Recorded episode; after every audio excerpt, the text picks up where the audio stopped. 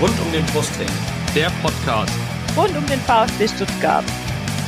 Ja, hallo, hier ist uh, Guido Buchwald. Hier ist Timo Hildebrand. Hi, hier ist Kevin Kurani. Hallo, äh, ich bin Kakao. Äh, ich wünsche euch viel Spaß beim Podcast rund um den Brustring.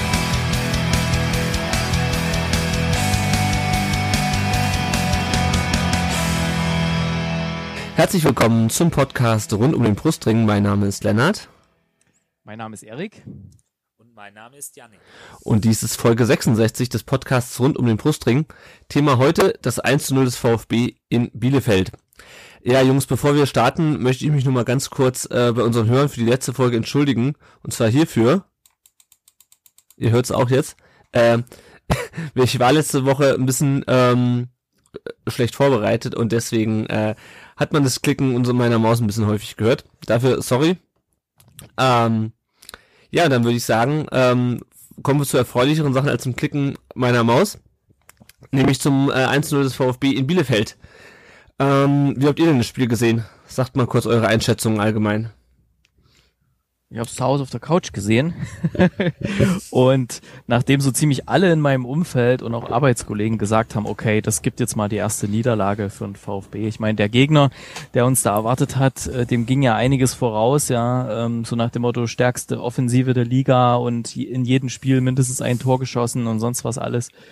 Ähm, war ich dann fast geneigt, äh, daran zu glauben, dass es jetzt diesmal reißt, unsere Serie ähm, und äh, sah ja auch, na gut, sah lange Zeit ja irgendwie aus, als hätten sie sich fast mit einem mit einem Unentschieden irgendwie so halb geeinigt. Ne? Man hat zwar irgendwas versucht, aber dann wurde es ja doch noch rumgerissen. Da habe ich mich sehr gefreut, zumal es auch mein einer meiner Lieblingsspieler war. Hamadi Al-Gadoui. Ja, Janik, wie hast, wie hast du das Spiel gesehen? Jetzt sag bitte nie auch vom Fernseher zu Hause, weil das, danach hatte ich nicht gefragt. Ja, tatsächlich auch vom Fernseher zu Hause, aber ähnlich wie der Erik. Ähm, klar, es war das Spitzenspiel ähm, am, an diesem Spieltag. Ähm, und ich komme mal zu den für mich erfreulichen Dingen am Spiel. Die erste halbe Stunde war für mich mit das beste spielerische, was ich bisher vom VfB in dieser Saison gesehen habe. Mhm. Also, das war wirklich die erste halbe Stunde, wenn man sich die anguckt, brutal, richtig, richtig gut. Das war, glaube ich, auch dieser Tim Walter Fußball in Reinkultur, kann man so sagen. Mhm. Und danach ist es dann tatsächlich gekippt. Ähm, und du musst am Ende der ersten Hälfte dann froh sein, dass es mit 0-0 in die Pause geht. Danach kommen die Bielefelder besser aus dem Quark, sage ich mal, sind druckvoller, haben Probleme halt den letzten Ball dann auch zu verwerten, unterzubringen. Und dann die 61. Minute ist sicherlich die Schlüsselszene des Spiels, der Platzverweis gegen Klos. Und da muss ich sagen, hat sich die Mannschaft wirklich gefangen, hat diesen, hat die Situation angenommen und hat dann letztendlich auch in, kurz vor Ende durch Hamadi Al-Gadoui verdient in meinen Augen dann auch das Spiel entschieden und letztendlich die drei Punkte von der Alm entführt. Hm. Du hast ja schon schön zusammengefasst. Erik, fandst du auch, dass das, ähm, äh, dass der Platzverweis für Klos äh, das also spielentscheidend war? Ah, ich, ich bin mir da jetzt nicht ganz so sicher, ähm, weil irgendwie haben sie mir da zu wenig draus gemacht. Ähm, hm. Eigentlich kaum einen Effekt gemerkt. Äh, natürlich hast du auch, ähm, das wäre jetzt wieder ein Fall für die Jenny, ähm, das Thema äh, Psychologie. Also wenn da jetzt jemand äh, im eigenen Verständnis unberechtigt vom Platz gestellt wird, wie das ja passiert ist da beim Kapitän, dann kann das dazu führen, dass die anderen sich noch mehr äh, reinhauen und äh, versuchen, das noch mehr auszugleichen und für ihren Spieler, der in ihren Augen unberechtigt vom Platz gestellt wurde, noch mehr zu kämpfen und irgendwie, es kann natürlich auch sein, ähm, dass, dass sie dann noch mehr auf diese Wand getroffen sind, ja. Aber ja. was ich auch interessant fand, vielleicht mal ein kleiner Exkurs für unsere geschätzten Hörer. Wir haben ja so eine WhatsApp-Gruppe mhm. hier Echt? um den Brustring.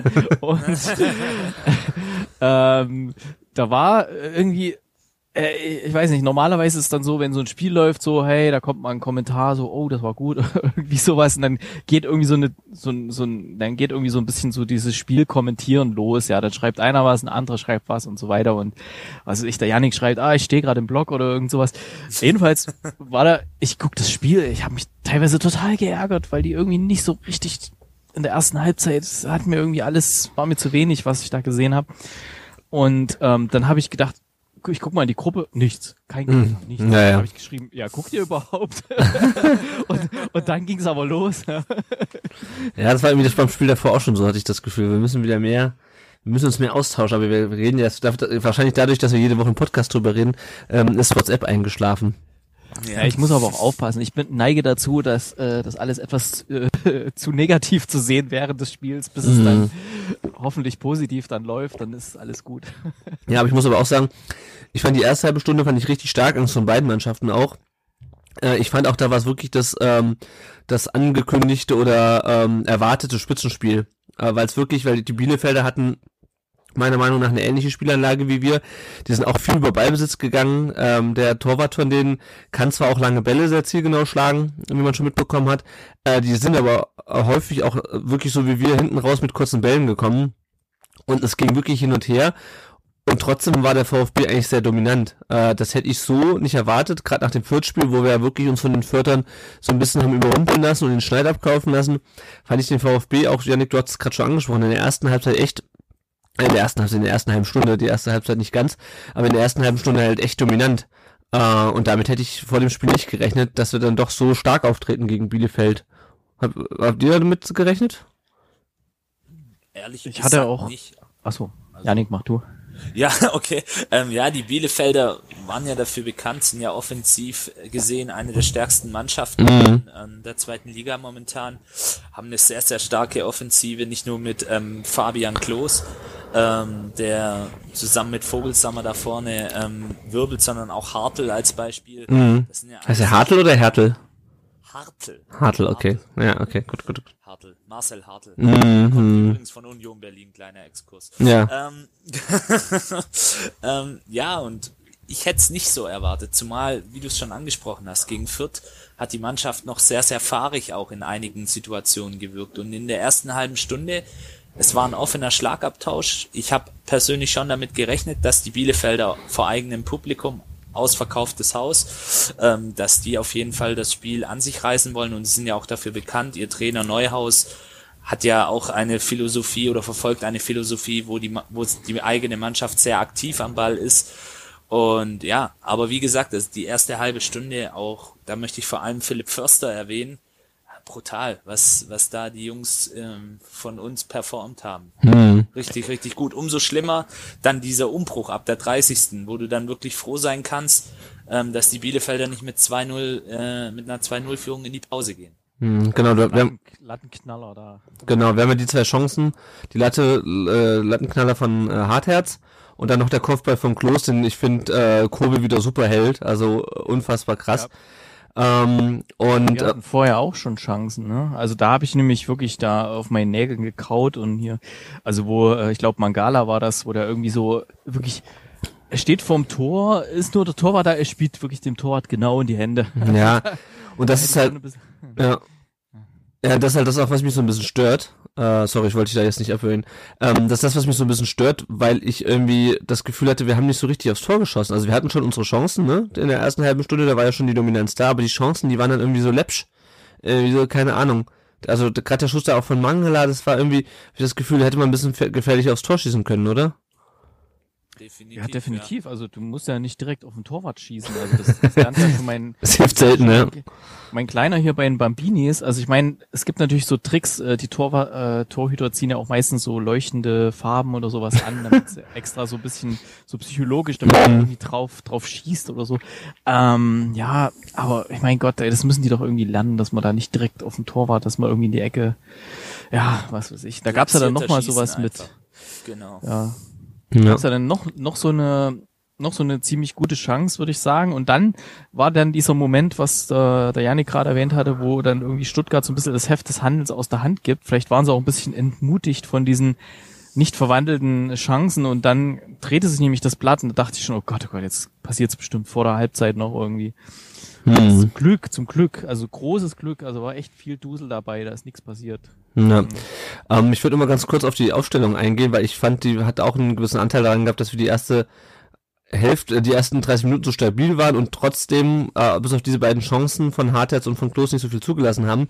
Wir haben nämlich diesmal mit einer anderen Aufstellung gespielt als sonst. Normalerweise ist es ja Viererkette, Raute und zwei Stürmer. Äh, diesmal hatten wir auch die Viererkette wie gehabt. Ähm, und dann hatten wir davor aber eine Dreierkette mit äh, Askasibar links, wenn ich es richtig in Erinnerung habe, äh, Karasor in der Mitte und Mangala rechts. Und davor dann die Davi und Förster so ein bisschen als äh, Halbstürmer, offensives Mittelfeld und al ganz vorne. Ähm, was habt ihr denn von dieser Dreierkette Askasiba, Karasor, Mangala gehalten? Weil als ich das, die Aufstellung nur so in der Liste gesehen habe auf dem VfB Twitter-Account, dachte ich so, okay, wie sortiert sich das auf dem Spielfeld? Irgendwann war es dann klar, aber was habt ihr davon gehalten? Und hat das irgendwie dazu beigetragen, dass wir ein bisschen stabiler gestanden haben defensiv? Es sah auf jeden Fall aus, so nach dem Motto, okay, gegen, gegen Fürth haben wir jetzt nicht so die große Dominanz gezeigt in der Mitte. Mhm. Und jetzt, jetzt packen wir mal äh, unsere scharfen Waffen aus. die legen wir da mal in die Mitte rein. Und so war es ja dann auch. Ne? Ich meine, gegen Bielefeld, äh, dem besten Sturm der Liga bis dahin, oder ich weiß nicht, mhm. ob sie immer noch sind. Ja, du ja. musst ja irgendwie bezähmen, ja. Und wenn du da so ein jemand wie Askasibar, den kannst du halt immer mal aus der, aus der Schublade holen und da hinstellen. Und das brauchst du, glaube ich, auch in der zweiten Liga. Hm? Ja. Wie fandet ihr es denn überhaupt, dass Askasibar wieder gespielt hat? Der hat ja, das war ja sein erstes Spiel nach der, nach der internen Sperre. Ähm, da hat man, glaube ich, die letzten Folgen auch schon mal drüber gesprochen, so ein bisschen, äh, warum, warum er sich die Sperre eingehandelt hat. Äh, fandet ihr das gut, dass er ihn wieder eingesetzt hat? Ja, ich meine, wir brauchen ihn ja, also den brauchst du ja wirklich von der von der Art der Spielweise in der in der zweiten Liga und hey, ich meine, äh, verkauft, das, das hat nicht geklappt. Ich meine, er ist Spieler, er kriegt Geld, er soll auch spielen, wenn mhm. es passt vom System her und warum nicht, ne, oder? Janik. Definitiv. Also ich, ja. ich denke, Askasiba ist genauso ein Spieler, wie es der gerade gesagt hat, den brauchst du einfach. Ähm, auch in Kombination mit Karasor und Mangala hat es mir sehr, sehr gut gefallen. Ich bin eh ein Fan vom 4-3-3, mhm. was ja das System war, was Walter dann hat spielen lassen, weil es einfach eine sehr, sehr offensive Ausrichtung ist. Ähm, unter anderem Real Madrid als Beispiel spielt das seit Jahren, dieses System. Ähm, in letzter Zeit nicht mehr so ganz erfolgreich, aber die Jahre davor. Immer noch ein bisschen erfolgreicher als wir, aber ja. genau, genau. Aber es ist einfach ein tolles System, ähm, was man dann eben auch gesehen hat, gerade in der ersten halben Stunde, um mal so ins Taktische so ein bisschen reinzugehen, mhm. wie druckvoll man das ausspielen kann. Und da hat Askasiba, finde ich schon, ähm, auch gezeigt, ähm, mit dem kämpferischen Aspekt, den er damit reinbringt, fußballerisch, ja, ist es immer noch ein bisschen Mangelware, finde ich, in meinen Augen, aber ja, es war auch, denke ich, für ihn als, als noch junger Spieler ähm, auch ein gutes Zeichen seitens von Tim Walter. Er hat es ja auch angekündigt in den Tagen davor, dass er mit ihm gesprochen hat, dass die Sache aus dem Weg geräumt ist. Und ähm, das fördert natürlich auch so ein Stück weit das Standing ähm, von Tim Walter, weil er zu seinem Wort steht, mhm. ihm jetzt auch die Chance gegeben hat. Und ja, der Wechsel ist jetzt erstmal vom Tisch. Und solange ja. Askasibar bei uns ist, ist er bei uns, ist er unser Spieler und solange bin ich dann auch froh, wenn wir ihn haben. Nur ich bin nicht froh darüber, wenn er sich halt über das Kollektiv stellt. Das mhm. Mhm. Wie fandet ihr, fällt mir gerade bei Askasibar ein, man hat's ja gesehen, ähm, und wir können ja gleich noch auf die Gelbrote gegen Klos kommen. Wie fandet ihr denn das, dass er da, ähm, man hat es in einem Gift gesehen, dass er da äh, die, die Karte gefordert hat, also die zweite Gelbe gegen Klos? Das habe ich, hab ich auch gesehen. Da dachte ich, oh, da muss er vorsichtig sein. Das mhm. kann ganz schnell dumm ausgehen. Ja. ja, ja. Ist vielleicht auch aus der Emotion raus heraus ja. passiert. Ähm, es war ja dann auch gerade in der zweiten Halbzeit, finde ich, ein sehr, sehr emotionales Spiel und ähm, auch die Bielefelder haben in der einen oder anderen Szene ähm, gelb gefordert, so auch bei der Szene von Bartstuber. Also es hat schon mhm. ein Stück weit auf Gegenseitigkeit beruht, aber es ja, das ist Emotionalität, die gehört dazu. Ähm, solche Gesten, Karten fordern, da bin ich jetzt persönlich kein großer Fan davon, aber ja, das ich auch nicht. Ja. im Eifer des Gefechts passieren. Ähm, ja, ja. ist halt so und letztendlich hat es ja auch der Schiedsrichter so gesehen und hat ihn dann auch vom Platz gestellt. Mhm. Ja, dann kommen wir doch mal auf die Gelb-Rote. Wir hatten ja eben schon gesagt, dass wir so geteilter Meinung sind, was die was die Wirkung der Gelb-Roten angeht auf das Spiel. Ähm, wie berechtigt fandet ihr die denn? Also ich fand bei dem die erste gelbe, ähm, das ist halt meckern, da wissen wir alle nicht, was er zum Schiedsrichter gesagt hat. Ähm, und ich finde dann, wenn du weißt, du hast schon gelb und du bist Kapitän und hast auch als Kapitän eine gewisse Verantwortung und dann gehst du so in Zweikampf rein mit halt Arm ins Gesicht, wie man es ja dann aus der Seitenperspektive gesehen hat, so ein bisschen ist er schon äh, selbst, also nicht nur ein bisschen, eigentlich ist er komplett selbst schuld daran. Ich habe nur hinterher noch mit Bielefeld-Fans auf Twitter diskutiert, die dann gesagt haben, naja, der wird halt die ganze Zeit so provoziert, und umgetreten von uns, dass es dann eigentlich voll unfair wäre, dass der gelb-rot kriegt, wo wir doch die ganze Zeit die fiesen Fouls gemacht haben. ähm, Habt ihr, also ich fand halt so ein bisschen, als ich das gesehen habe, dachte ich so, oh, das, äh, da hätte ich jetzt nicht mit gerechnet und war auch irgendwie in der Summe ähm, der Aktionen von Klos fand ich die gelb-rote ein bisschen überzogen, also den Platzverweis ja am Ende, aber wenn man sich dann die einzelnen Sachen anschaut, irgendwie doch wieder berechtigt, oder? Ja, also wenn du Regelkonform das siehst- war es in meinen Augen. Also der er macht zweimal Sachen, die gelbwürdig sind und folgerichtig bekommt er gelb-rot. Jetzt kann man natürlich aus Bielefelder Sicht ähm, darüber diskutieren. Fingerspitzengefühl, Schiedsrichter wird ja auch oft in, in anderen Situationen diskutiert. Hätte er da vielleicht es auch nicht bei einer letzten Ermahnung belassen können. Ja, aber ähm, der Schiedsrichter hat eine Linie gepfiffen. Ähm, er hat, finde ich, eigentlich auch gerade in der ersten Halbzeit einiges laufen lassen. Die Szene von Bart Stuber war auch eine ganz klare gelbe Karte. Das hat er dann auch entsprechend geahndet.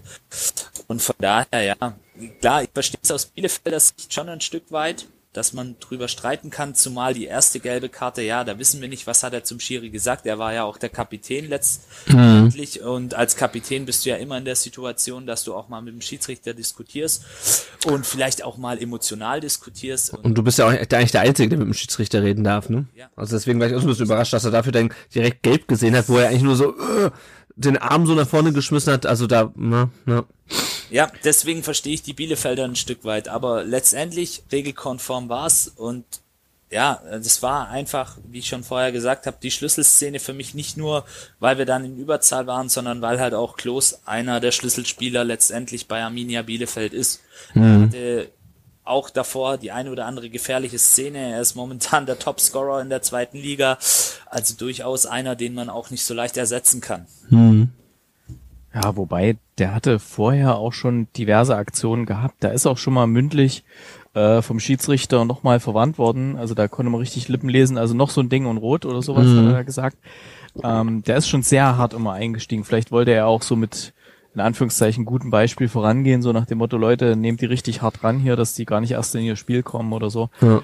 Ähm, das ist dann halt irgendwann ein bisschen nach hinten losgegangen. Aber erinnern wir uns doch mal, wie oft sind bei uns schon welche mit Gelb-Rot vom Platz geflogen, wo man auch dachte, what? Äh, das Ja, war ja. auch Eine, Avucha gegen eine- Hannover. ja, es hätte auch eine, eine Verwarnung getan oder sowas. Ne? Ich meine, äh, es ist halt so, wenn der Schiedsrichter das so entscheidet. Ich meine, gut, jetzt sind wir mal diejenigen, die davon, ähm, die das äh, aus der anderen Perspektive sehen, aber ich meine, was willst du da machen? Kannst du nicht. Musst du sehen, dass du irgendwie weiter wuppst. Aber ich fand halt, dass der VfB dann danach, ähm, ich habe es auch äh, zu meiner Frau gesagt, wo wir das geguckt haben, ich finde, in dem Moment, wenn wirklich jemand vom, vom gegnerischen Team vom Platz gestellt wird, hast du ungefähr so einen Timeslot von fünf, ja, maximal fünf Minuten, bis sich der Gegner richtig sortiert hat. Wo du sagen kannst, okay, jetzt sind die noch nicht eingespielt, jetzt sind die noch in ihrem anderen System drinnen, so lange, bis sie sich gefunden haben, dass einer weniger auf dem Platz ist, ja, sind so ungefähr fünf Minuten. Da musst du wirklich sehen, dass du da irgendwie einen Zug, einen Stich machst, ne?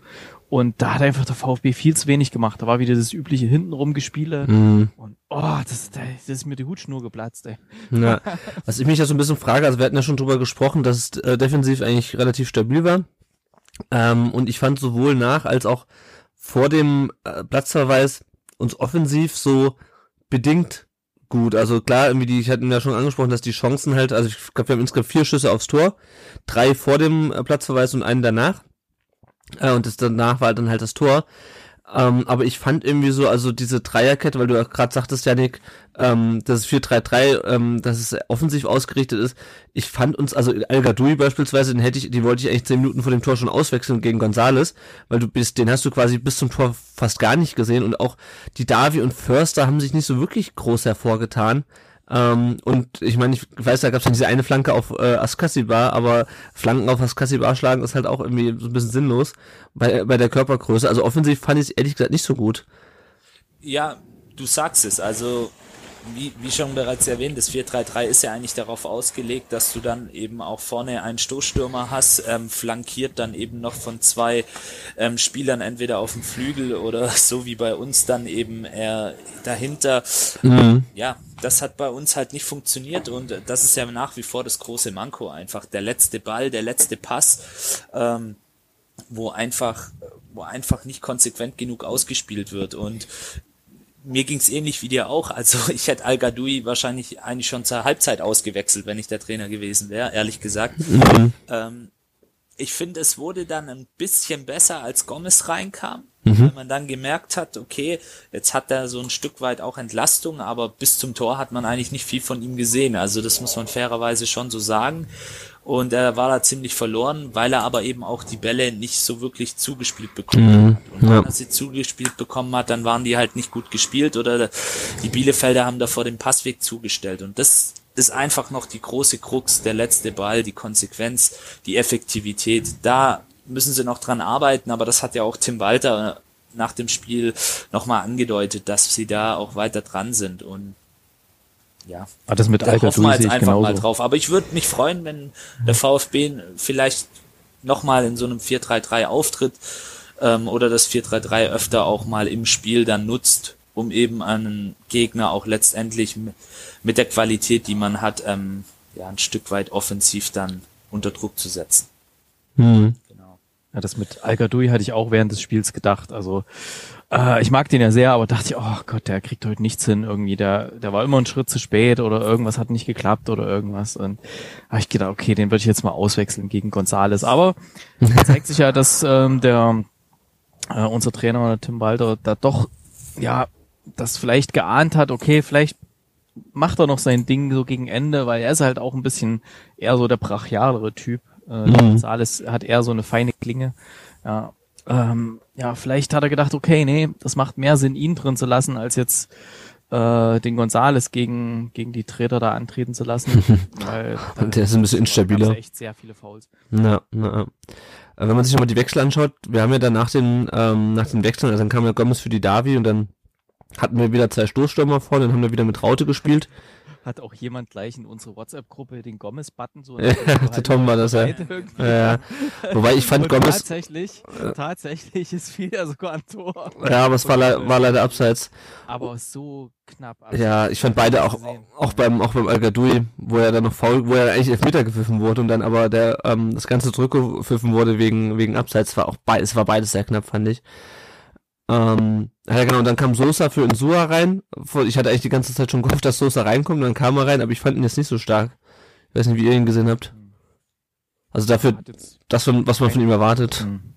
Hat jetzt nicht so den erwarteten, erhofften Effekt gebracht, wie er sonst immer hatte. Ne? Mhm. Ja. Ich muss da mal vorsichtig sein, wenn ich hier zu Hause vorm Fernseher sitze, oh, Insua muss raus oder so, dann mhm. ich gleich Ärger. ja, also ich, ich kann, keine Ahnung, ich kann mit Insua nicht mehr so wahnsinnig viel anfangen. Ich fand ihn auch in dem Spiel irgendwie nicht gut. Also, keine Ahnung. Spielen schon. Ja, ja. Aber noch vielleicht ein Wort zu Didavi. Das mhm. ist vielleicht auch ein Grund, weil Didavi hat, glaube ich, in den Planungen für dieses System eine sehr zentrale Rolle eingenommen, weil er einfach ein guter Kicker ist, weil er eben auch diese äh, letzten Bälle sehr gut spielen kann im Normalfall, auch diese Vertikalbälle hm. aus dem Halbfeld sind ja seine Spezialität. Aber er war mit Abstand, obwohl er eigentlich mein Lieblingsspieler ist, also Erik seiner ist ja Al wie wir jetzt alle wissen, meiner ist Didavi, ähm, war sehr, sehr schwach an diesem. Also das war vielleicht auch nochmal so ein Punkt. Mhm. Ja. Ich glaube auch, dass die Davi besser auf der 10 aufgehoben ist, zentraler. Also wir hatten das ja schon letzte Saison gegen Rostock im Pokal. Gut, ich meine, das war unter Korkut. Aber äh, da hat er, da hat er ihn ja auch irgendwie auf den Flügel gestellt. Und irgendwie ist die Davi, selbst wenn er sich ein bisschen wieder in die Mitte orientiert, ähm, ist er in dieser Halbposition meiner Meinung nach nicht so gut aufgehoben. Also da war auch irgend so eine sinnlose Flanke, die er mal geschlagen hat oder so. Ich krieg schon nicht mehr zusammen. Auf jeden Fall irgend so eine ziemlich sinnlose Aktion. Ähm, geil fand ich ja, dass er noch Massimo eingewechselt hat, ausgerechnet gegen Bielefeld dann irgendwie dann na, nach dem Tor. Und äh, es gab ja diese geile Szene, ich weiß nicht, ob ihr die gesehen habt. Ähm, Massimo sollte ja direkt vor dem Tor eingewechselt werden. Und da gibt's dieses geile Bild, wo Wiedmeier dann mit Massimo gerade irgendwas durchgeht. Und dann gucken, treten sich rum, gucken alle und dann fällt das Tor und dann ähm, fällt äh, Tim Walter Massimo um den Hals und er herzt ihn da und so.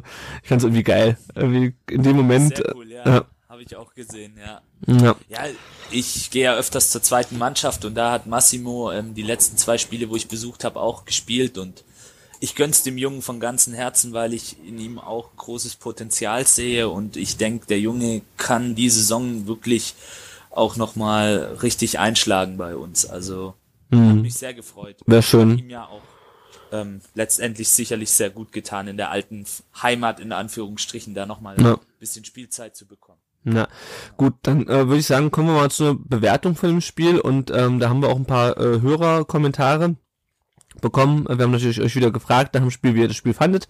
Der Kampf Kapi hat ein äh, GIF äh, gepostet, wo jemand klatscht. Äh, ich nehme das mal als Zustimmung wahr. Dann hat der Ed Campino 33 geschrieben, ähm, ich weiß nicht, was alle sehen, zum vierten Mal glücklich gewonnen, kein System zu erkennen, keine Bewegung im Spielaufbau, nur Ballgeschiebe. Ich weiß nicht, mit einem Meter von 80 Millionen gegen einen von 12 Millionen war das unterirdisch. Und ähm, dann ja, dann hat der Peter Kramer noch, ähm, ich würde es nochmal kurz hinten dran schieben, der Peter Kramer hat bei Facebook geschrieben, warum spielen wir nur noch kurze Ecken, wo dann zu 100, wo wo dann zu 80 Prozent beim Torwart landen, gutes Schwäbisch, Ecken wo, ne? Ähm, Ja, Mo- sogar in den 80. Minuten beim 0 zu 0. Ja. Das habe ich mich tatsächlich auch gefragt, weil du hast vorne drinnen zwei große Leute gehabt, äh, Gomez und Mhm. äh, Al-Gadoui. Äh, warum da wieder dieses und vor allem, ach genau, da ist mir echt das Messer aufgegangen, ne? Ecke für uns. Mhm. Ähm, vorne stehen zwei drin, sind bereit zum Köpfen, ja, und die machen wieder dieses dieses übliche Ding und weil sie nicht durchkommen, spielen sie den Ball wieder über vier Stationen bis zum Torwart zurück. Also irgendwo fehlt's doch auch. Also stand's noch 0-0, ne? Ja, ja. dazu gesagt. Ey, da muss man doch mal vorne mal reintreschen, irgendwie ein Gomez irgendwie schräg auf den Kopf schießen, der macht das Ding rein. Ja, aber das ist halt, also ich, also ich kann sagen, wie ich sehe, das ist halt das System von Walter. Ne? Das ist Ja. heißt, das heißt halt Kontrolle, ja. Und du hast halt mehr Kontrolle, wenn du den Ball äh, kurz spielst und flach hältst, als wenn du das Ding hoch reinklopfst und äh, ein Kopfballduell ein entscheidendes verlierst und dir einen Konter einfängst. Ne? Das ist halt absolut dieser Kontrollfußball. Ähm, und ähm, geht das alles gut. ja, ja. Ist alles gut. Warte mal ab, bis wir nicht mehr, äh, ich will es nicht beschreien, aber bis das vielleicht mal nicht das, das äh, entscheidende Tor in der 91. Minute fällt, sondern und dann werden nämlich die Fragen lauter, ja, warum? Ne? Ja, also was ich mich halt so ein bisschen gefragt habe, also diese Spielkontrolle, wir hatten ja wieder überragende Statistiken, mehr als doppelt so viel Pässe, 85 Prozent ähm, Pass, äh, äh, Passerfolgsquote und ne, diese üblichen Statistiken, wo wir schon die ganze Zeit sagen, ja, ja, das ist alles schön und gut, ist die Frage, ist diese Spielkontrolle, ist die nur legitim, wenn am Ende dann auch, wie du gerade sagst, drei Punkte rausspringen durch halt so einen äh, Lucky Punch, wie ich es nenne, weil ich meine, wenn Klos drin gewesen wäre, hätte ich mir auch gut vorstellen können, dass der oder der Vogelsammer halt noch ein Tor gemacht hätten. Ne? Also ist das, ähm, also klar, das, ähm, das stellt natürlich so ein bisschen wieder Walters äh, kom komplettes System in Frage, aber ähm, ist diese Kontrollgeschichte okay, wenn wir, wenn wir gewinnen oder ähm, wie, wie seht ihr das? Wenn wir gewinnen, ist alles okay. Ist immer so. Aber ich finde halt gerade bei den, bei den Standards, bei den Ecken, ähm, da hast du ja auch so einen gewissen Überraschungsmoment immer mit drin. Und wenn die Gegner wissen, ach, der VfB macht die immer kurz, weißt du, Mhm. dann, dann fehlt dir einfach dieser Überraschungsmoment auch. Du musst halt wirklich ab und zu mal eine wirklich genau aufs Tor äh, und da rechnet ja dann in dem Moment keiner damit und dann hast du vielleicht die Chance, diese Verwirrung zu nutzen. Gerade wenn du zwei große Leute drinne hast vorne, meine Güte, da muss man nicht dann nochmal ganz hinten rumspielen über den Torwart, also irgendwo. Ja. Wobei wir gegen Rostock beispielsweise mit einer kurzen Ecke überrascht haben, ne? Gut, aber der, oder doch, das hat er kurz gespielt und dann reingeflankt. Stock, ja. Ja, genau. Ja, Ja, gut. aber wenn du es immer machst, naja. bist du auch so ein, so ein One-Trick-Pony. muss Ich meine, einfach die Situation passen. Ja. Das ist meine Meinung. Die Ja. Situation muss passen. Und wie Erik sagt, wenn du da siehst, dass stehen zwei, die einköpfbereit sind, die schon in der Position sind, in, in dem Bewegungsablauf drin, dann erwarte ich einfach von den Spielern, dass sie dieses Auge haben. Und dass sie das sehen, ah, okay, jetzt lege ich vielleicht nicht nochmal quer, sondern jetzt probiere ich den Chip in, in den 16er rein oder die Flanke, Kopfball, Tor. Fußball kann manchmal einfach sein und diese kurzen Ecken sind ja momentan eh sehr in Mode. Ähm, bestes Beispiel, letzte Saison Champions League, als es Liverpool gemacht hat, das war natürlich eine grandiose Geschichte gegen Barcelona damals im Halbfinale, aber oder wie wir gegen Rostock, aber die Situation muss einfach passen. Und ja, zur Frage, ja, unterm Strich zählen halt die drei Punkte, am Ende fragt keiner mehr danach, wie sie Ja. entstanden sind. Gerade in dem Spiel, ne? Ja. Genau, aber wir als Fans gucken natürlich auch, oder ähm, die meisten gucken natürlich auch drauf, wie entwickelt sich die Mannschaft, wie ist die Nachhaltigkeit. Weil wir wissen selber, wie es ist, ähm, kurzfristiger Erfolg hilft dir in der Zukunft halt einfach auch nicht weiter. Ne? Mhm. Das ist auch so. Ja. Gut, aber unterm Strich, ähm, also ich glaube, über Sturm muss man nicht nochmal eingehen, das haben wir jetzt schon ähm, angesprochen, dieser lange Ball von ähm, von Kempf auf Förster, der sich, finde ich, super durchsetzt da ähm, und dann den Ball rüberlegt auf al -Gadoui. also Förster macht das, finde ich, super stark. Ähm, ja, was würde dir... zum Mann des Spiels gewählt worden, glaube ich, ne? Ja, von diversen. Diversen Zeitungen, ja. Ja, genau. Ja, also ich fand ihn auch, also ich fand, es war insgesamt eine gute Leistung ähm, und ich habe ihn jetzt bis zu dem Tor auch nicht so wahnsinnig viel gesehen oder nicht so wahnsinnig viel Gutes von ihm gesehen. Äh, was nicht heißt, dass er schlecht war, aber es ist, er ist jetzt nicht für mich besonders herausgestochen.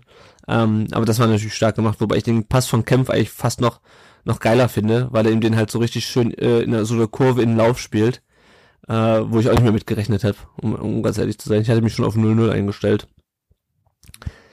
Ähm, ja, und unterm Strich, ähm, dreckiger oder verdienter Sieg oder beides? Was meint ihr? Beides. Ein, ich würde sagen, ein, ein glücklicher, ein, ein glücklicher Sieg. Ja, also wenn du in der 91. Minute doch durch äh, ja noch ein Tor machst, dann ist es eher ein glücklicher Sieg. Also Mhm. dreckig nicht, würde ich nicht sagen. Also haben sich beide irgendwie nichts geschenkt. Ja. Ja. gehabt. Passiert. Ja, ich finde, es ist so eine Mischung aus allem. Irgendwie, man hat halt seine Chancen, man hat halt nicht gemacht und man muss halt machen. Ähm, aber irgendwie so ganz über, also was, wenn, wenn man die Chancen sich anschaut und die erste halbe Stunde geht das hinten raus schon in Ordnung, aber trotzdem ist es natürlich einfach ähm, in der Entstehung glücklich, einfach muss man sagen. In der Nachspielzeit noch ein Tor zu machen, ähm, da hast halt viele Chancen hast dann halt nicht mehr. Und wenn du so ein Ding in der ersten Minute machst, ist was anderes. Deswegen.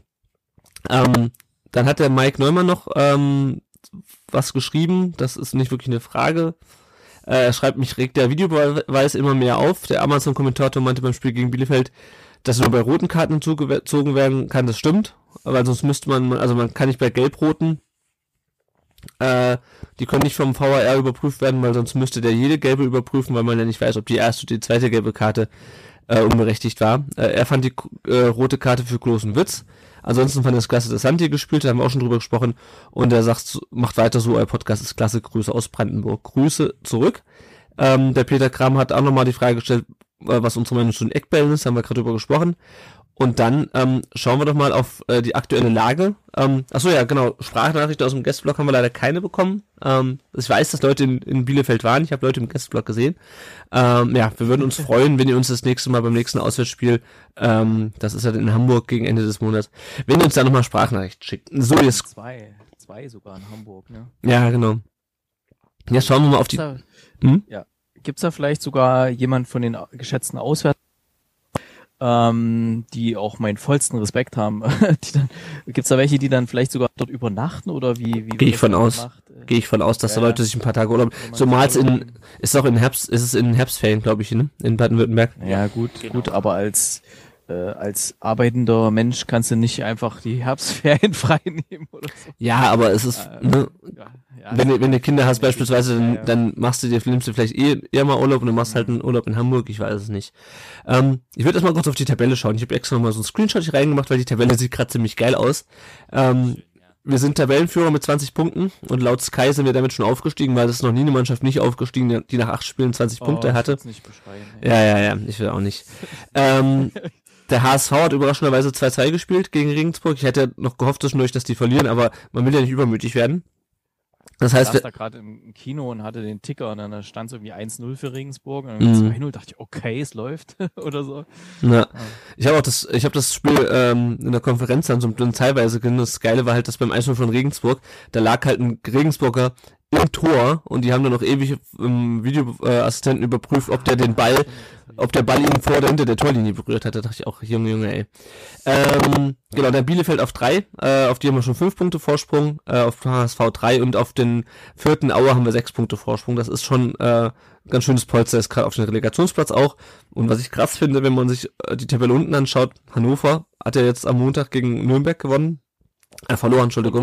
Verloren. Verloren, das, das gegen null 0. zu Es ist, echt- es ist, ist schon krass irgendwie, oder? Also ich meine, Und da bin ich echt froh, also jetzt äh, froh in Anführungszeichen, ja, dass, dass, dass der Herr Zieler sich entschieden hat, von uns Mhm. wegzugehen, weil ich glaube, mit dem Kobel haben wir jetzt gerade den besseren Ich glaube auch. Torwart. Ich Ja. meine, ich will jetzt nicht Zieler-Bashing betreiben oder so, ähm, weil ich fand ihn auch sehr, sehr gut, als er, als er bei uns war. Ich war auch traurig, als er gegangen ist, aber irgendwie passt jetzt gerade nicht und Ja. ähm, ja, genau, da bin ich echt froh, dass wir einen Kobel haben, der, der oh, was der alles rausfischt, wie so ein Tintenfisch, ey. Der, Es hängt halt auch ein bisschen an der Abwehr, glaube ich, bei Zieler. Ähm, das war ja bei uns auch schon so, aber ja, ja. Nee, ich finde Kobel auch besser, gar keine Frage. Ähm, ja, und wenn wir uns dann weiter da unten das Tabellenende angucken, 16 Darmstadt, 17 Bochum und auf Platz 18 ist der SVW in Wiesbaden und das ist zufällig unser nächster Gegner. Und der, hat, sich gerade der Torwart schlimm verletzt. Mit einer, ja, das habe ich gesehen. Ja, ja. Ja, die müssen gerade noch jetzt Der zweite äh, nach einem Torwart neuen allerdings. Torwart suchen. Ah, ist okay, ja. Ach, der zweite. Ah, okay. Okay, ja, die haben, äh, glaube auch schon 21 Gegentore oder 23. Und der äh, Ed Texman 1893, äh, der von uns auch beim am Freitag ein paar Sticker bekommt, äh, habe ich gehört, Erik. Ein paar Pepper. Ja, aber da muss er vorher noch Patreon-Sponsor werden. Ah, stimmt. Okay. äh, auf jeden Fall, er fragt, schafft es der VfB nach den Spielen gegen die zumindest tabellarischen Topgegner Bielefeld und Fürth, das Schlusslicht wie in Wiesbaden nicht auf die leichte Schulter zu nehmen? Und das ist so ein bisschen auch meine Sorge, weil das ist so ein typisches Spiel, wo der VfB sich dann super schwer tut und sich dann zu Hause zu so einem 0 zu 0 äh, rumpelt. Äh, was meint ihr? Ah, ich glaube nicht. Ich glaube nicht. Also unter unter unter dem Herrn Walter wird es hoffentlich nicht passieren. Also ich meine, ich kenne das auch. Äh, da gab es mal ein Spiel gegen, da war Hannover der Tabellenletzte und wir Mhm. waren so ein bisschen im Abstiegskampf und das haben sie auch so auf die leichte Schulter genommen. Da haben wir zu Hause gegen Hannover verloren und da fing dann Mhm. die ganze Scheiße an. Das war zu, zu 15 zu 16.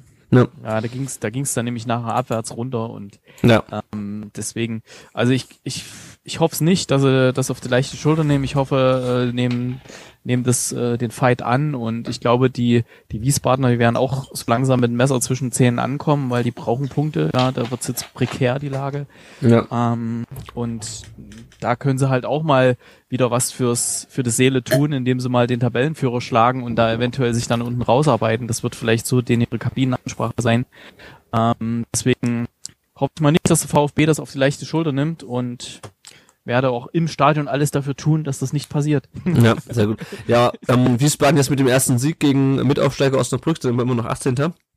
Ähm, ja, ich bin auch mal gespannt. Also ich keine Ahnung, ich meine, in der ersten Liga würden wir so ein Spiel wahrscheinlich verlieren, äh, aber momentan so wie, also da, da wären wir halt der 18. Aber ähm, ähm, den Lauf, den wir gerade haben, kann ich mir gut vorstellen, dass es auch, also es wird nicht so dominant, wie wir uns das wahrscheinlich äh, erwünschen, aber ich glaube schon, dass wir über die individuelle Klasse äh, dann doch äh, das Spiel doch relativ klar gewinnen. Also ich äh, denke mal, hoffe mal auf ein 3 zu 0. Das wäre schön.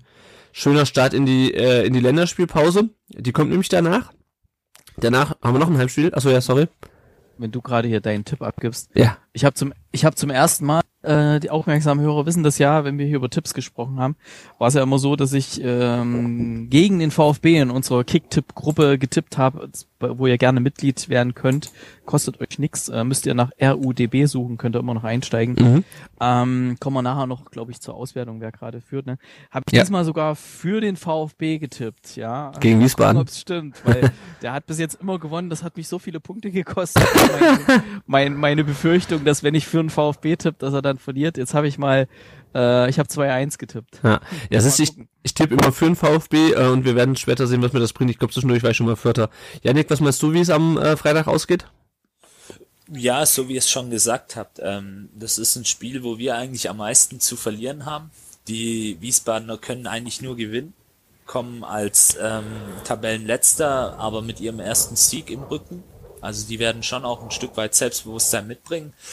Aber ich sehe es ähnlich wie du, Lennart, also mit unserer individuellen Klasse und bei allem Respekt vor Wien Wiesbaden, bei allem Respekt, aber diesen Gegner musst du zu Hause besiegen. Das ist eins, was sicher ist, weil ähm, allein unsere individuelle Klasse ähm, ist um einiges höher wie die von Wien Wiesbaden, aber ja, man darf es nicht auf die leichte Schulter nehmen und ich setze da auch meine Hoffnung, so wie es der Erik gesagt hat, so ein Stück weit in Tim Walter, der da die Jungs sensibilisiert dafür und ja, es werden ja auch wieder einige Leute am Freitagabend im Stadion sein und ähm, die Jungs da nach vorne schreien. Also ich gehe auch mal von einem deutlichen Heimsieg aus. Aber ja, man darf Wien Wiesbaden auf gar keinen Fall äh, auf die leichte Schulter nehmen. Ja. Und für alle, die am Freitag hier ins, äh, ins schöne Ländle reisen, ist ja Donnerstag ist ja Feiertag, deswegen werden vielleicht Freitag auch viele Brückentag haben. Ähm, die Vasenzeit ist da, das Aha. heißt, ihr könnt dann nach einem hoffentlich Sieg äh, dann noch schön über die Vasen laufen und noch ein bisschen Autoscooter fahren oder sonst was, was man da so tut. Aber bitte ohne, ohne Döndel. Ja, Und Lederhosen. Wir, wir sowieso, wir kommen nee, mit VfB-Trikot Ja. natürlich dann hinterher, ne? Ja. ja, genau. Und mein Kleiner, der darf dann wieder Entchen angeln. Dann, das macht er sehr gerne auf dem Vasen. Sehr gut. Und kann ich sehr empfehlen. Da gibt's eine Bude, gibt's zwei Buden mit Entchenangeln. Also für die, die vielleicht mit Kindern da gehen. Es gibt ja einige hier, der andere, der die Aufkleber haben will, geht ja auch mit Kindern. Äh, und die einen sind totale VfB-Fans, die fragen mal, wie ist ausgegangen und so, ja cool und so, weil die kriegen das natürlich mit des Spieles und können aber nicht hingehen. ja. Der Kleiner ist auch bei der Stadionrunde dabei. Der darf diesmal in der Fritzler-Runde mit, mit. sehr gut. Das heißt, alle, die da sind, äh, besonders stark äh, winken. Äh, Ja, auch mal schön. Was halt mal schön wäre, wenn da mal ein bisschen Stimmung im Stadion wäre, wenn die Kids da laufen, weil ich meine, da kommt die, diese VfB-Hymne da, aha. für immer VfB und so, da ist immer so ruhig dann irgendwie. Wenn wenigstens vielleicht Charles zeigen oder so. Ja, ich glaube, das liegt halt so ein bisschen auch an der an der Hymne, weißt du. Also ich glaube, mit der Hymne können, können halt viele auch nicht so unbedingt was anfangen. Ja, für die Kids wäre es halt schon schön. Ja, das glaube ich. Ja, naja. Was ich auch bei dem, bei dem, äh, fällt mir gerade ein, bei dem Kräuter Fürth Spiel ganz nett fand, dass er auch vom Gegner die Kids mit reingemischt haben in die. Naja. Ja, find ja, in dem Alter finde ich das Haben okay. alle was, haben alle was davon, ja. Ja, Fußballökumene. die sich nicht gegenseitig die Beine stellen. so. Ja. Gut, dann schauen wir nochmal gerade weiter. Äh, nach der Länderspielpause äh, haben wir noch ein Heimspiel gegen Kiel. Die sind ähm, lustigerweise durch die äh, Klatsche von Hannover noch einen Platz hochgerutscht. Äh, in der Endabrechnung vom achten Spieltag sind 14. jetzt. Stehen aber auch relativ tief drin und wird interessant zu sehen sein, wie die dann gegen äh, Tim Walter spielen. Und dann gegen Ende des Monats äh, die zwei Spiele in Hamburg, erst in der Liga und dann im Pokal. Soweit zur aktuellen sportlichen Situation. Ähm, dann können wir noch um ein paar, uns um ein paar weitere Themen äh, rund um den Brustring kümmern. Zuerst natürlich wie immer der Hinweis äh, auf Dennis. Äh, ich habe vorhin geguckt, mittlerweile hat er, glaube ich, 49 oder 51.000 Euro beisammen. Für all diejenigen, die noch gar nicht bekommen haben in äh, letzten Wochen und irgendwie unterm Stein gelebt haben. ähm, der Dennis äh, leidet an einem äh, Erschöpfungssyndrom. Ähm, das heißt MECFS, glaube ich. Auf jeden Fall ähm, es gibt eine OP, die ihm helfen kann. Die ist eigentlich sehr teuer und kann nur in Barcelona durchgeführt werden. Deswegen sammelt seine Freundin äh, via GoFundMe Geld äh, für ihn ein. Und äh, an dieser Stelle auch nochmal den Hinweis, äh, wir werden die GoFundMe-Seite auch nochmal verlinken, äh, auch nochmal zwei Artikel über den Dennis, äh, über seine Krankheit. Und ähm, ansonsten, wie immer nochmal der Hinweis, äh, schickt dem Dennis doch bei, ähm, bei Twitter liebe Grüße und ermutigt ihn ein bisschen, ist at äh, Dennis ME 1893, wenn ich es richtig in Erinnerung habe. Ähm, genau. Ähm, da gab's auch, ich weiß nicht, ob es bei, bei euch war, äh, man hatte sich ja gefragt, ob der VfB da was gemacht hat. Mhm. Der VfB wollte ja was machen. Äh, bei dem Spiel, wo ich zuletzt im Stadion war, es war glaube ich Kräuter Fürth, wenn ich mich recht erinnere, äh, da wurde das tatsächlich vom Herrn Laser äh, mal angesprochen Mhm. im Stadion, da wurde auch irgendwie Bild gezeigt und auf die Aktion hingewiesen. Da fand ich Ja, sehr cool. gut, dass der, dass der VfB da auch so ähm, dahinter steht und das macht und das ist, ähm, das klingt zwar ein bisschen so lapidar hier Erschöpfungssyndrom, aber das ist echt eine ganz fiese Ja. Krankheit und der kann kann sich kaum bewegen und so und ähm, ja, Genau. genau, wir drücken ihm da die Daumen, gute Besserung und ähm, ja, hoffentlich klappt das alles, dass er alles zusammenbekommt. Und es wäre schön, wenn er dann geheilt dann eventuell nach der OP dann wieder in die Kurve kann. Ja, und dass es ihm zumindest, zumindest besser geht. Ja, dann ähm, noch herzlichen Glückwunsch von uns an den Vertikalpass. Die sind nämlich äh, letzte Woche fünf Jahre alt geworden und haben letzte Woche vor fünf Jahren ihren ersten äh, Blogpost verpasst, äh, verpasst, genau, verfasst. Äh, Dürfen Sie jetzt auch in Fritzle Club, ne? Mit Genau. ich werde ich werd's den, äh, den Kollegen mal vorschlagen. Äh, über Santi, dass er bleibt, ähm, dass er nicht noch zu, nach Argentinien zurückgeht, haben wir vorhin schon gesprochen. Äh, Erik, du möchtest über äh, FIFA 20 sprechen. Ich spiele ja kein FIFA, deswegen. Ach so, Äh, nee, aber nur- schieß los. Ich aber. Ja, schieß mal los. Ja. Nee, nur ganz kurz, also äh, FIFA, ähm, ich bin jetzt auch nicht so der riesen FIFA-Crack, aber mein kleiner Junge spielt das total gerne und Mhm.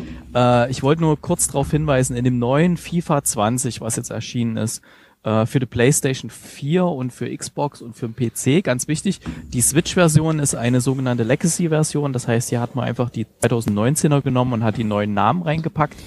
Ähm, da ist nicht das, was ich jetzt gleich erwähnen möchte, was besonders ist, denn zum ersten Mal seit langer Zeit gibt es das Mercedes, äh, das Neckarstadion, die Mercedes-Benz Arena im Spiel zum Spielen. Und die sieht so verdammt scheiße gut aus. Also das, äh, äh, Yannick, du hast schon das Spiel auch, ja, oder? Ich hab's, ich hab's, ja, ja. Ich bin Hast seit schon gespielt? frühester Kindheit, äh, ja, ja, ich bin seit frühester Kindheit Ja. leidenschaftlicher FIFA-Spieler, hat leider noch nicht zum Hm. E-Sport gereicht, aber ich bin dran, meine Karriere weiter dort äh, zu verfolgen. Nein, Spaß beiseite. Ich mach's halt just for fun. Und ja, so wie Erik sagt, sch- schöne Geschichte. Ähm, die FIFA hat dieses Jahr sich wirklich Mühe gegeben und EA Sports. Hat, äh, ja, ähm, hat, Ja. Hat, hat da die Mercedes-Benz Arena beziehungsweise das Neckarstadion echt sehr, sehr schön abgebildet. so und toll auch einige aus, ja. Spielerfaces sind dabei. Sehr also gut. Marc-Oliver Kempf, Gonzalo Castro, Daniel Didavi sehen fast aus wie im echten Leben. Und das Ja. macht das Ganze natürlich für VfB-Fans auch interessant.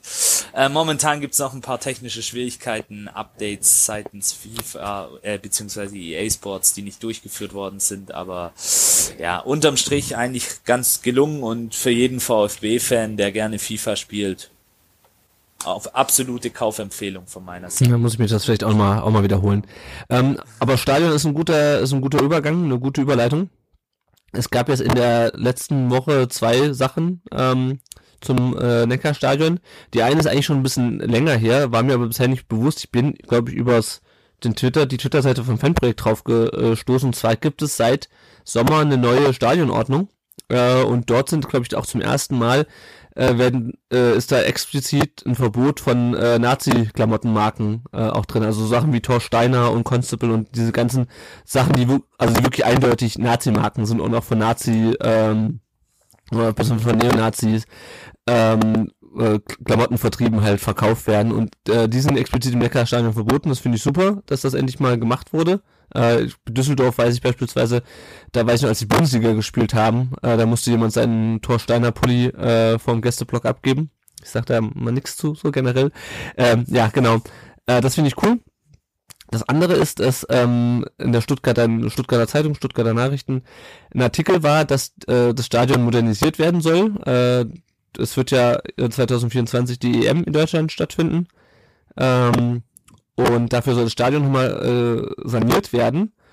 Und ähm, das Ganze kostet insgesamt 65 Millionen Euro. Äh, ein bisschen konkretisieren, also nicht das ganze Stadion. Ja, genau. sondern Es, es betrifft eigentlich nur Teile der Haupttribüne. Genau. Das heißt, die, zum Beispiel der Pressebereich, äh, wenn man das gesehen hat in anderen Stadien, ist er so, da hast du halt ordentlichen äh, Netzwerkanschluss. Und wir alle wissen ja, dass nicht das Beste in der Mercedes-Benz Arena ist hier äh, Mitgliederversammlung. Äh, und das soll halt alles mal ein bisschen aufgepimpt werden. Da hat man halt ein bisschen was vernachlässigt in der Vergangenheit. Die Entwicklung geht halt auch stark schnell voran, gerade in diesen technischen Bereichen. Und äh, da soll halt für die Pressevertreter äh, wesentlich bessere Bedingungen geschaffen werden, was in anderen Stadien ja schon gang gäbe ist. Ich hatte ja auch ein paar, paar Stadien jetzt besucht in meinem Urlaub. Also da, boah, was die da haben, also die haben dann eigene Tablets, die sie da einklinken können, da kriegen sie Zusatzinformationen, die, die da abgerufen werden aus den Schuhen der Spieler und sonst was alles. Also weiß ich nicht, ob es so weit geht. Und dann wollen sie halt auch noch ein paar Business Seats mit, mit bauen. Also die, da werden dann auch teilweise äh, mal größere Teile gesperrt sein werden von mhm. ich glaube aber das betrifft- 8000 8000 Plätze fallen, glaube ich, Ja. weg, ne? Ja. bet- betrifft uns alles nicht. Das sind die, die Haupttribünen-Prudler, die da. Die Sesselpupser. äh, genau, aber was, Sorry, sorry, ja, falls wir jetzt jemand beleidigt haben. Ja. Machen nur Spaß. Ja, aber nochmal ganz kurz zur Finanzierung, das finde ich nämlich ganz interessant. Ähm, 65 Millionen ähm, kostet das Ganze. Es wird über drei Säulen sozusagen finanziert. Äh, und zwar 20 Millionen erhält, ähm, gibt es einen Zus Zuschuss von der Stadt.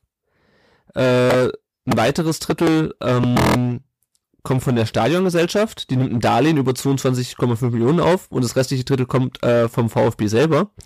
Und wenn man sich jetzt dieses Darlehen anguckt äh, von der Stadiongesellschaft, das wird finanziert über äh, die Pacht, die der VfB äh, entrichtet. Also im Grunde zahlt der VfB zwei Drittel von dem Stadion. Ähm, der VfB zahlt nämlich momentan, ich glaube, ähm, muss man gucken, ich habe mir den Artikel hier reingescreenshottet in unser Dokument, der zahlt ähm, in der Zukunft 6,2 Millionen. Äh, momentan ist es ähm, das ist eine Million mehr als momentan. Äh, momentan zahlen wir fünf und in der zweiten Liga zahlen wir nur die Hälfte. Ähm, weil die äh, Stadiongesellschaft bzw. die Stadt dann gesagt hat, äh, wir unterstützen euch. Ähm, ist aber klar, dass es natürlich nicht ewig so geht. Ähm, ja, also ähm, damit für die EM 2024 alles hübsch ist und ja, damit auch in Zukunft der äh, Philipp Meisel und wie sie alle heißen WLAN auf der Pressetribüne hat und äh, die Sesselpupser einen gemütlichen Sessel zum Pupsen haben, äh, zahlt der VfB äh, insgesamt 40 Millionen Euro. Ähm, Finde ich interessant zumindest. Also ich weiß, dass irgendwie mal ähm, bei der letzten Sanierung dass Daimler da auch eine relativ große Spende äh, gemacht hat. Ich habe immer mal einen Artikel gefunden, ähm, dass diese Stadiongesellschaft ein ziemliches Minus hat, was halt nach und nach abgetragen wird. Ähm, ja, also ich fand ich auf jeden Fall ganz interessant, äh, weil man über die Finanzierung des Stadions eigentlich relativ wenig in den letzten Jahren gehört hat. Ähm, und ich hoffe mal, dass da jetzt nicht so viel von unserem preziosen äh, also Ausgliederungsgeld äh, reingesteckt wird, weil das brauchen wir für die Beine und nicht unbedingt nur für die Steine. Gut, dann kommen wir noch kurz zur ähm, Vereinspolitik. Ähm, Präsidentschaftskandidaten gibt es noch nicht wahnsinnig viel Neues, außer dass eine Kandidatin abgelehnt wurde. Über die möchte ich jetzt auch nicht hier ausführlich reden. Ähm, okay, eine, eine schillernde Person hier. Genau, eine, schillernde, eine schillernde Person. Äh, aus meiner Stadt. Oh Gott, ja, genau. Also wir werden sie nicht erwähnen. Ich habe nur gelesen, dass sie den VfB oder gehört, dass sie den VfB nach dem allgemeinen Gleichstellungsgesetz äh, verklagen möchte. Ja, okay, whatever. Ähm, was anders ist beim Vorstandsvorsitz, der soll laut Heiko Hinrichsen äh, in der Stuttgarter Nachrichten ähm, soll der noch im Oktober bestimmt werden und es läuft wohl auf Bernhard Häusler raus, den ehemaligen Präsidenten des FC Basel. Und was momentan so ein bisschen diskutiert wird, ist, ähm, warum der Vorstandsvorsitz äh, besetzt wird, bevor es einen Präsidenten gibt. Weil wenn man sich mal über anschaut, wer äh, diese Personalie aussucht, also ganz unabhängig davon, ob der Herr Häusler ähm, dafür qualifiziert ist oder nicht, das ähm, kann ja durchaus sein. Du hast halt diesen Präsidialrat und da sitzen halt Port drinne, äh, Ohlicher und Geiser als Vereinsvertreter, äh, aber ja auf Abruf, weil er schon gesagt hat, dass er nicht als Präsident kandidieren will. Ähm, ich sehe es ein bisschen kritisch, dass man das jetzt unbedingt ähm, vor der Wahl des Präsidenten durchdrücken will. Seht ihr das auch so kritisch oder bin ich da überkritisch? Ja, also mir wäre es eigentlich auch lieber, wenn zunächst einmal die Präsidentenwahl gemacht wird und dann im Nachhinein ähm, diese Geschichte bekannt wird ähm, oder initiiert wird. In, ich habe es die letzten Tage nicht mehr so verfolgt, ähm, habe auch nur den Namen gehört und ja, ist halt wieder so ein Stück weit, ja, ich sehe es vielleicht nicht ganz so kritisch wie du, aber es hat wieder so ein bisschen ein Geschmäckle. Also mhm. Gut schwäbisch gesagt. Ja. Ist, mit den Erfahrungen der letzten Zeit ähm, in diesem Bereich ist es, hätte man es vielleicht ähm, hinten anstellen können und sich mal voll und ganz auf die Präsidentschaftswahl zu konzentrieren, aber ja, es ist jetzt schon so und ich hätte jetzt auch nichts gegen den Herrn als Vorstandsvorsitzenden. Ich habe mit einem Basler Kollegen gesprochen. Mhm. Ein guter Mann ja. gute Arbeit jahrelang geleistet. War auch immer sehr nah an den Fans. Ähm, Gibt es ein schönes Video auf YouTube, wo sie ihn verabschieden, ähm, mitten im Spiel ähm, den Platz stürmen, um ihn quasi nochmal ihren Dank auszusprechen. Ähm, kommt ja auch nicht allzu häufig vor und spricht, denke ich, für ihn als Person auch ein Stück weit, aber ja. ich lasse mich da mal überraschen und ähm, genieße momentan noch so ein Stück weit auch den sportlichen Höhe, Höhenflug, den wir gerade erleben und ja, ja. Mein Fokus liegt erstmal auf der Präsidentenwahl. Ja, ist natürlich aber äh, bisschen gefährlich, wenn man sich äh, auf die, ich, ich meine, ich freue mich auch über den sportlichen Erfolg. Ja. Ähm, ich denke mir halt nur gerade äh, bei der Rolle, die der Herr Porter spielt, ähm, müssen wir aufpassen. Ohne jetzt zu sagen, ohne jetzt zu sagen, dass halt Häusler irgendwie jetzt ein Kandidat von, von Port ist unbedingt, aber ich finde es ein bisschen schwierig. Ähm, gut, schauen wir mal. Ähm, was sonst noch so passiert ist, ähm, die Spielansetzungen bis Weihnachten sind jetzt raus. Die müssen wir jetzt nicht alle runterbeten, nur soweit. Wir haben zwei Montagsspiele noch, nämlich in, in Nürnberg und, äh, nee, daheim gegen Nürnberg und äh, zu Hause gegen Darmstadt. Nee, umgekehrt. Zu Hause gegen Nürnberg und in Darmstadt, so, so rum. Genau. Ähm, und äh, dann schauen wir uns noch ein bisschen die Nachwuchsmannschaften und die Leihspiele an. Äh, beim VfB, äh, ja. Ja, einen, einen kleinen Aufreger gab's ja noch in der vergangenen Woche dass äh, für das Derby gegen den äh, so, ja. Verein gibt's nur so seltsame Packages für Vorverkäu äh, Vorkäufer, wo man noch ein Trikot mitkaufen muss. Ganz komisch, oder? Ja, aber halt nur auf, dem, auf einem Block irgendwie auf der Haupttribüne. Habe ich gehört. Also ich, ja, keine Ahnung. Also ich sag mal, ich hatte die letzten Jahre immer eine Dauerkarte, da war mir das wurscht und es gibt dann halt so Leute, die gehen halt, die picken sich halt nur das Derby raus, äh, und ähm, alles andere nicht. Ja, das nicht, aber bei mir, also mir fragen manchmal Kollegen so, hey, kannst du mir eine Karte für dies und das besorgen? Und die, die lassen sich halt, die kaufen halt jedes Mal irgendwie eine Einzelkarte. Ich Mhm. die dann meistens, weil ich bin ja Mitglied, ich kann da ein bisschen eher kaufen. Und äh, die haben auch für die anderen Spiele jetzt gegen Wien Wiesbaden habe ich da Karten äh, besorgt oder Ja. gegen, gegen Kiel. Und ja, die, äh, die sagen dann halt auch, ja, so ein Trikot brauche ich jetzt nicht oder so. Und da ist halt dann die Gefahr, wenn du das nicht mit Trikot nimmst, dass du keine, vielleicht dann keine gescheiten Karten mehr kriegst oder so. Ja, aber ich glaube, das ist, das ist eher nur so ein Block auf der Gegentribüne und es gibt, glaube ich, sonst noch genügend Karten. Also, also ich sag mal. Also, kann ich ganz beruhigt sein. Kann Ja. ich Bescheid sagen. also ich meine, es ist, wird schwer zu sein, es wird schwer sein, Karten fürs Derby zu bekommen, aber es gibt noch genügend andere Karten, die man theoretisch er erwerben könnte. Ähm, ja, also ich sehe es jetzt nicht so kritisch. Ich habe ja auf, auf Twitter geschrieben gehabt, es wäre viel cooler, wenn sie die Auswärtstickets nur mit VfB-Trikots zusammen verkaufen würden und die dann richtig teuer machen. hat, hat sogar jemand aus der aus der anderen Region geliked und, und mir irgendwie ein Smiley geschickt. Mhm. Äh, fand ich fand ich ganz nett. Ja. Ähm, gut, dann schauen wir nochmal kurz auf den Nachwuchs und die Leihspieler. Ähm, der VfB 2 spielt momentan nicht so geil, äh, um es mal zusammenzufassen. Die haben äh, am Mittwoch in Reutlingen nur 1-1 gespielt. Das war das Nachholspiel. Und haben dann bei der Neckars-Ulmer Sportunion äh, am Wochenende 1 zu 2 verloren, obwohl sie irgendwie, ähm, was die Chancen angeht, relativ überlegen waren. Sind jetzt immer noch Vierter immerhin, fünf Punkte in der Tabellenführer Göppingen. Äh, morgen spielen sie in, bei Calcio Leinfelden Echterdingen äh, im WFV-Pokal und danach spielen sie daheim gegen Ravensburg. Äh, die U19, ähm, also es war generell kein gutes Wochenende für unsere Nachwuchsmannschaft. Die U19 hat zu Hause 1 zu 4 gegen die Bayern verloren. Ich weiß nicht, ob zu Hause, auf jeden Fall haben sie 1 zu 4 gegen Bayern verloren. Sind jetzt Dritter, ein Punkt hinter Mainz. Äh, am äh, 5. ist der Samstag, genau am Samstag spielen sie in Leipzig im Juniorenpokal und danach in Augsburg und die U17 hat jetzt am Sonntag 1 zu 2 gegen Frankfurt verloren und sind Tabellenfünfte und spielen jetzt am Samstag in Wiesbaden, ähm, gegen die wir ja am, am Vortag zu Hause spielen mit der ersten Mannschaft. Dann nochmal kurz noch Blick auf die Leihspieler. Ähm, Ebenezer Ofori, ähm, das hat der, da waren zwei Spiele seit unserer letzten Aufnahme. Beim 1 zu 1 in Dallas wurde eingewechselt. Also sogar drei Spiele. Okay. Gegen Atlanta war er nicht im Kader und das haben sie gegen New England 0 zu 2 verloren, die New York City FC. Äh, da waren, äh, war nur auf der Bank. New York City hat den, die Eastern Conference, äh, Eastern Conference gewonnen und kommen jetzt in die Playoffs. Ähm, und äh, nach der Saison endet ja auch die Leihe von Ofori, bei denen ich bin mal gespannt, ob er dann diesmal da bleibt. Ähm, die Amerikaner spielen ja nach der, nach dem Jahr und nicht nach dem, nach der Saison so wie wir. Erik Hottmann hat beim 2 zu 0 von äh, Groß Asbach gegen Chemnitz durchgespielt. Ähm, und Groß Asbach ist jetzt, äh, nach 10 Spielen 16. in der dritten Liga. Nikolas Natay hat gegen, mit Rostock gegen Mannheim gespielt. Rostock muss mit einer sehr schönen Choreo, diesmal ohne Grüße ans Vaterland. Ähm, wurde eingewechselt. Äh, Rostock ist 12. in der dritten Liga. Ailton äh, hat wieder, jetzt kommen wieder die lustigen Namen, äh, beim 2 zu 0 gegen, beim FK Sira war er auf der Bank und beim 2 zu 0 gegen Sumkajit hat er durchgespielt und Akdam ist nach sechs Spielen weiter ungeschlagener Tabellenführer. Äh, äh, David Kopacz hat gegen Lech Posen beim 1 zu 3 53 Minuten gespielt, wurde dann ausgewechselt und sein Verein ist jetzt 10. von 16. Pablo Maffeo hat sich ja letzte Woche äh, verletzt, der konnte also beim 0 zu 1 gegen Huesca nicht ähm, mitspielen, war äh, verletzt nicht im Kader, aber wer hat das Tor für Huesca geschossen? Ein gewisser Herr Okazaki.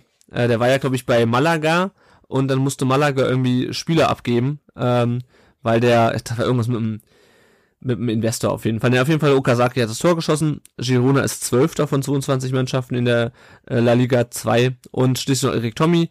Der hat äh, wieder ein Tor vorbereitet, nach einer Ecke, glaube ich, äh, beim 1 zu 2 von Düsseldorf gegen Freiburg am Wochenende und die Fortuna ist 13.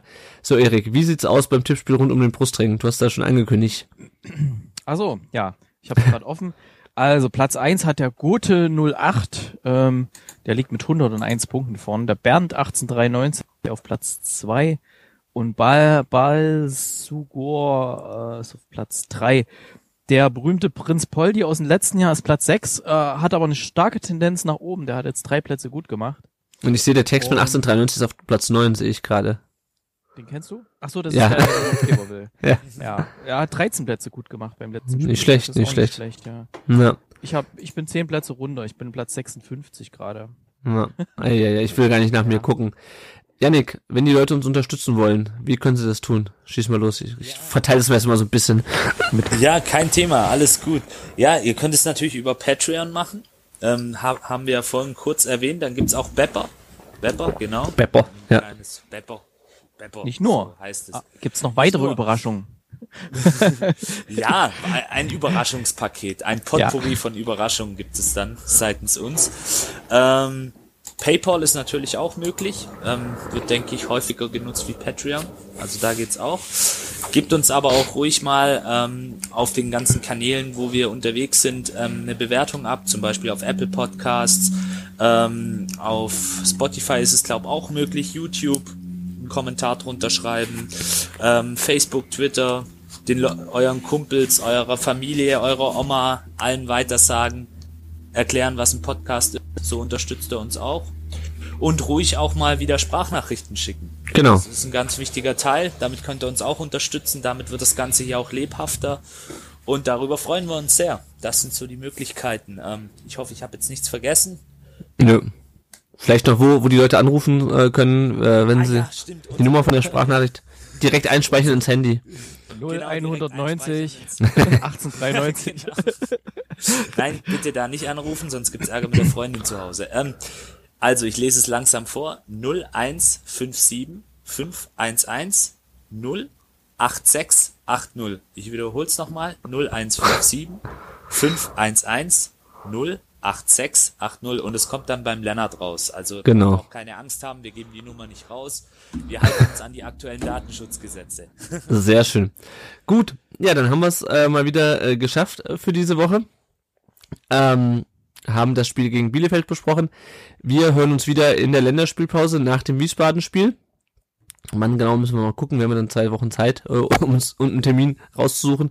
Wir hatten ja uns heute auch äh, für eigentlich, für heute wollten wir einen Gast einladen. Wir wollten schon sagen, wenn ihr wüsstet, wenn wir alles gehabt hätten. Ähm, aber wir haben es leider alle abgesagt. Ähm, deswegen haben wir heute zu dritt aufgenommen. Vielen Dank fürs Zuhören. Äh, vielen Dank euch beiden für die äh, Zeit heute Abend. Immer wieder gern. Und dann würde ich an dieser Stelle sagen, tschüss und bis nächste Woche. Bis nächste Woche.